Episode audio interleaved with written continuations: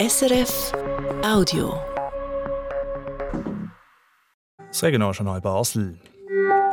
Eine starke und eine schwache Halbzeit. Der FC Basel spielt gegen Slovan Bratislava 2 zu 2 unentschieden. Und nach der Fasnacht liegen jetzt viele Kranke im Bett. Das zeigen Daten vom Kanton. Ein erster Blick aufs Wetter. Heute ist es nass bei maximal 13 Grad.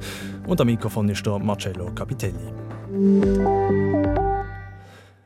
Im Achtelfinale der UEFA Conference League hat der FCB gestern Abend daheim gegen Bratislava gespielt. Gegen den Gegner haben die Basler im Herbst schon zweimal müssen antreten. Ein Unentschieden und eine Niederlage hat es dann gegeben.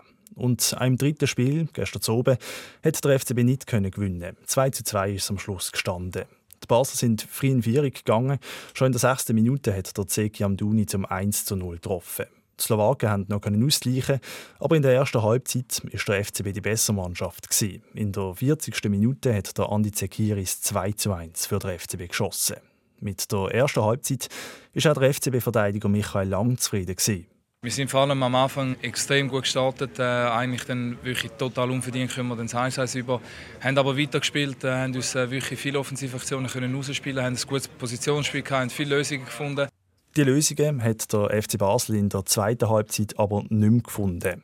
In der 70. Minute hat Slovan Bratislava das 2 zu 2 gemacht. Der FCB-Trainer Heiko Vogel hat nach dem Match gesagt, die zweite Halbzeit war aus meiner Sicht die schwächste Halbzeit, die wir gespielt haben unter meiner Regie und äh, mussten dann folgerichtig und verdient auch den Ausgleich hinnehmen. Hätten dann aber noch gewinnen können durch den äh, Pfostenkopfball, ähm, aber dennoch bin ich mit der zweiten Halbzeit nicht ansatzweise zufrieden.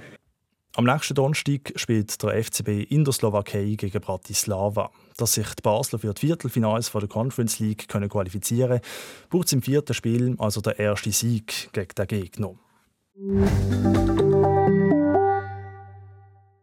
Die Fasnacht ist vorbei, die erste Fasnacht ohne Corona-Einschränkungen, mit Cortège und allem drum und dran. Jetzt, ein bisschen mehr als eine Woche später, spürt der eine oder die andere die Nachwirkungen von der Fasnacht. Viele liegen nämlich krank im Bett. Das zeigen auch Daten vom Kanton, Benedikt Erni.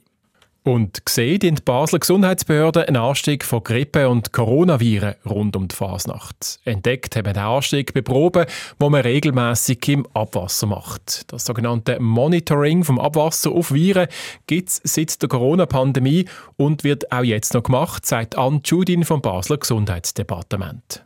Wir messen nach wie vor das Abwasser messen auf verschiedene Viren und man sieht tatsächlich, dass es einen kleinen Anstieg gegeben hat, der jetzt aber schon wieder am Zurückgehen ist. Und das Abwasser, das wir messen, das ist nebst Covid-19 wir auch Grippeviren messen und das sind beide, die auftreten sind. Schon letztes Jahr hat es nach der Fasnacht einen Anstieg gegeben bei den Corona-Ansteckungen. Kein Wunder ist man doch gerade an der Fasnacht eng zusammen, sei es in einem Klickenkeller oder in der Druckenden am Morgenstreich. Und Maske trägt kaum mehr jemand.